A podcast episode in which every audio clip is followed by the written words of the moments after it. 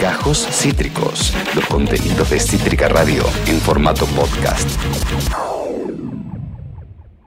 Mañana. Y vos, yo, el Elia y Elie, estamos todos, sí, en Cítrica Radio, claro. Ella fue escuchando la más maravillosa de las músicas. En este caso, que era? Era eh, estreno de La Vela Puerca. Mira cómo es, ¿eh? Ese era el tema que escuchábamos. Es un tema flamante ¿eh?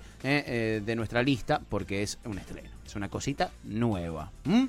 Lo que no es nuevo es que uno es medio barrilete a la hora de cuidarse el bolsillo Ah, y de medir los gastos ah, y de eh, cuidar la economía.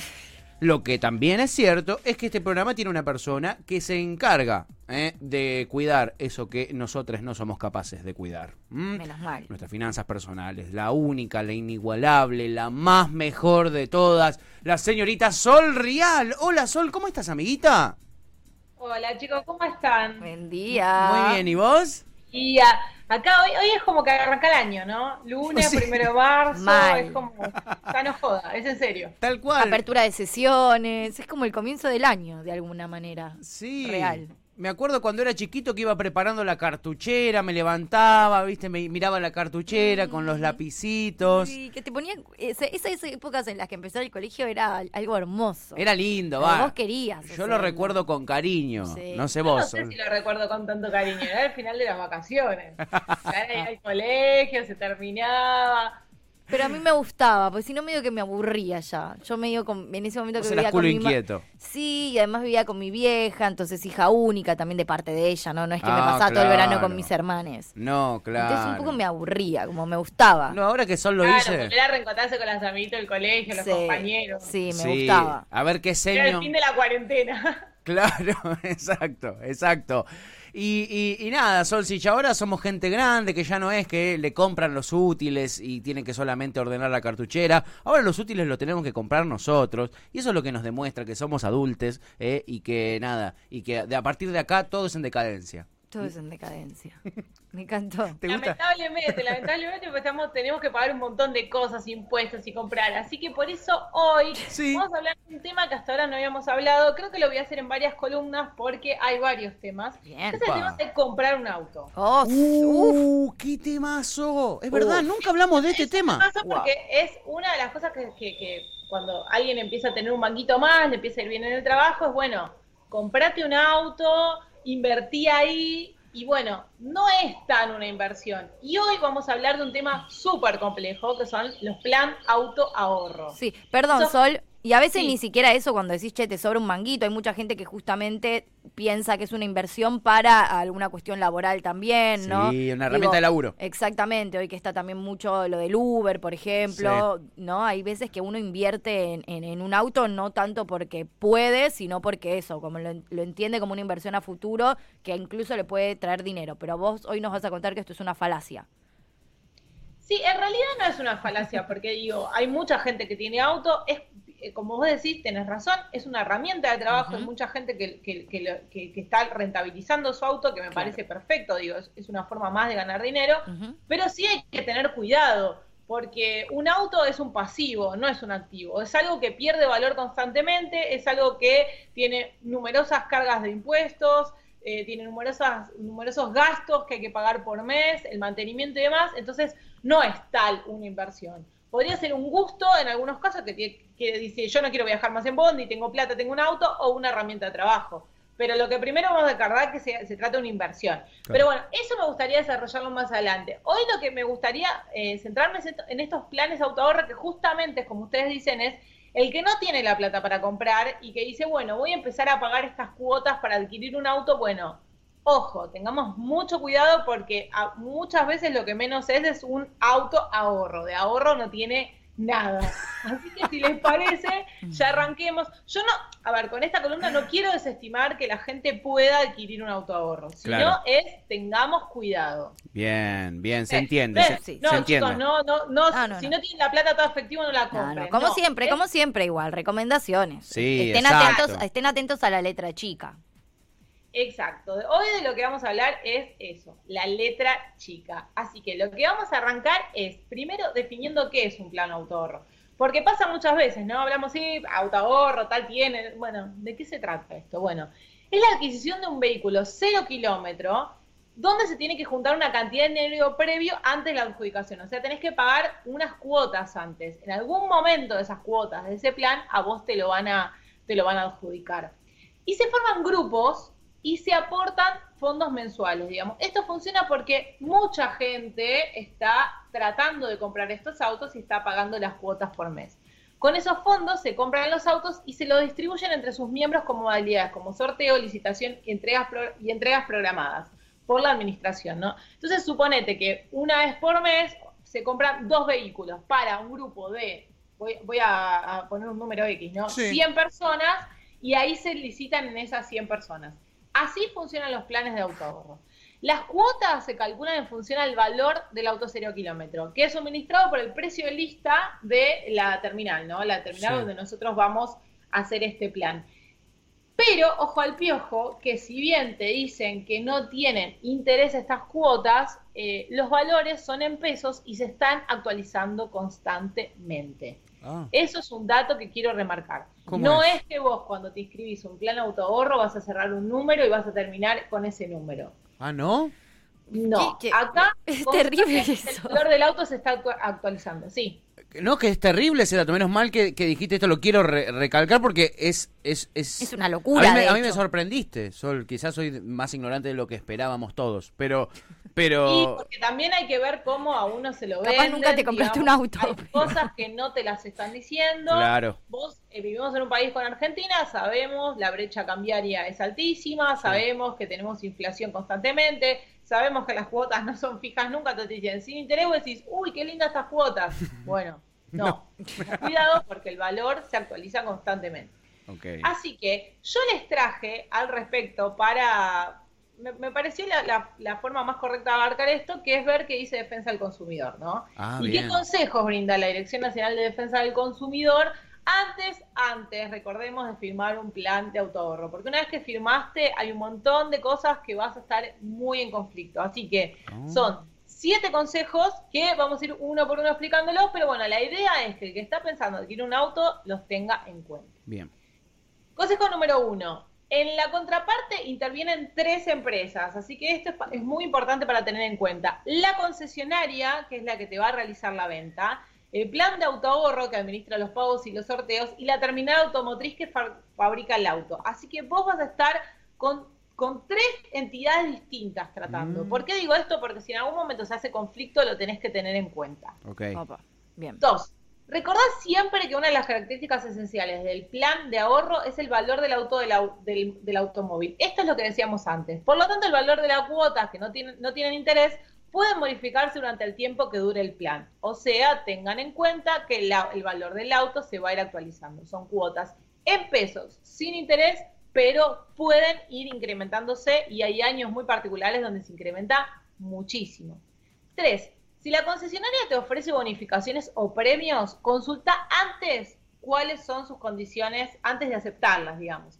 Y que te entreguen por escrito al momento de cerrar la suscripción todo tiene que ser por escrito, porque muchas veces es venta telefónica, uno la acepta y después las condiciones en el contrato no son lo mismo. Y acá voy a ah. agregar un apartado yo que es tengan en cuenta los cambios de plan. Muchas veces alguien quiere un vehículo, la cuota se incrementa muchísimo por lo que estamos diciendo antes, digamos, cambian las condiciones del país, a veces son planes a 89 cuotas, 70 y pico cuotas, entonces condiciones salariales nuestras, inflacionarias y de precios de los vehículos cambian, entonces nos piden, nos sugieren cambiar de plan, tal vez por un vehículo más barato, y ahí cambian las condiciones. Entonces, mm. a la hora de cambiar el plan, tengan en cuenta de leer absolutamente toda la letra chica, si hay algún beneficio que ustedes tenían y se lo sacaron, etcétera. Bien. Qué difícil igual, ¿no? ¿Cómo, cómo hay que estar de atento? ¿eh? Es muy complicado este tema, por eso quise hacer una columna solo para esto. Solte una consulta igual, ¿no? O sea, ya sé que no es tu área, ¿no? Como el derecho, pero ¿qué, qué tan legal es que hagan esto? ¿Cómo, ¿Cómo puede ser que siempre haya una letra chica que uno no termina de entender, que uno cree que cierra eh, determinado trato y siempre es distinto? Acá, por ejemplo, Topo dice, un plan de ahorro es como un crédito en dólares. Claro, es una comparación. o, como eran los famosos créditos UBA, ¿no? que, que, que Bueno. vos todo el tiempo en el crédito UVA vos debías las UVA, las UVA tienen, eh, está- están atadas a la inflación, Mm. la inflación en el país no fue nunca jamás la esperada por un ministro de Economía, entonces de pronto la deuda se incrementa. Rosa y el la valor de estafa. la cuota se incrementa, y se incrementa, y Claro. no llegas nunca a pagar. No, Nunca llegás. Nunca. No, no, es una locura. Bueno, perdón, no, nada, me, me Sí, no, sorprende no, esto pero que es sea legal. esto. Entonces, tengamos muy en cuenta todo, porque endeudarse en este país es súper complicado. Sí. Yo no digo que no se pueda hacer, porque claramente a veces no tenemos otra opción, ¿no? Claro. Pero fijémonos muy bien a qué, a qué están atadas las cosas que debemos y cuándo va, cuánto va a cambiar de precio y cuánto las cuotas se van a ir modificando, porque claramente nadie acá tiene la vaca atada y el salario siempre sabemos que está por debajo de la inflación, Tal al cual. menos hace un par de años. Tal Entonces, bueno, Tal prestar cual. mucha atención. Mm. Seguimos con la... Ustedes igual interrúmpanme, vamos viendo, porque este tema es súper complicado, ¿eh? Sí, sí, re. Eh, vamos al punto número 4. A ver. la cuota le tenés que sumar costos por seguros que no pueden ser más caros que otros del mercado. Además, pagas gastos de entrega que deben ser expresamente previstos en el contrato. Recordemos, estos son consejos de defensa al consumidor, así que no lo digo yo, lo dice Defensa del Consumidor. Presten atención. 5. Ten en cuenta que hay dos formas de llegar a tener el auto. Por licitación, ofreciendo una cantidad de cuotas juntas en un solo pago, o por sorteo. En ambos casos, el plazo de entrega se estima de entre 60 y 90 días y debe estar previsto en el contrato según la modalidad de cada plan. Todo por escrito, le vamos a resaltar. Bien. Sexto, podés renunciar al plan y dejar de pagar, pero tenés que esperar a la última cuota para que te devuelvan el valor actualizado de lo que abonaste. En ese caso, te van a descontar los gastos administrativos. O sea, el que abandona el plan Sí. va a recuperar en algún momento la plata, pero va a ser largo en el tiempo y complicado porque además no le van a devolver exactamente lo que, lo Lo que que puso, puso. porque le van a descontar muchos gastos. Mm. 7. Recordá que la firma de un contrato otorga derechos, pero también genera obligaciones. Por eso, antes de firmar un plan de ahorro, consultá con la Oficina de Defensa del Consumidor de tu localidad. Me parece un excelente consejo. Les voy a dejar un número de teléfono porque antes, a veces la gente impulsivamente dice, qué bueno este plan, lo voy a firmar. Una vez que lo firmaste, ya le vendiste todo al mal diablo.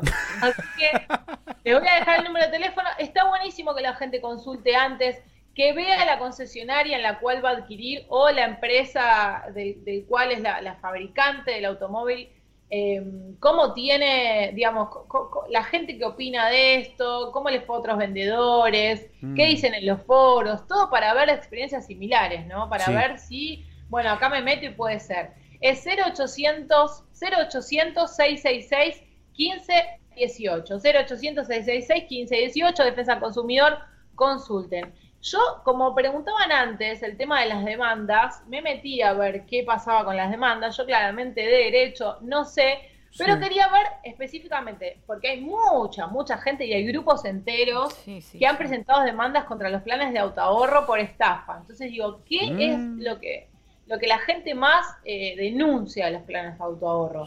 Bueno, las demandas, lo que más se solicita es que en algún momento de todo el tema de los pagos le digan cuál es el valor real del auto. Porque esto que Claro. pasaba, que se va actualizando y entonces es, bueno, pero está bien, pero ¿cuál es el valor del auto? ¿Cuánto estoy pagando? ¿Cuánto estoy cancelando? Y etcétera.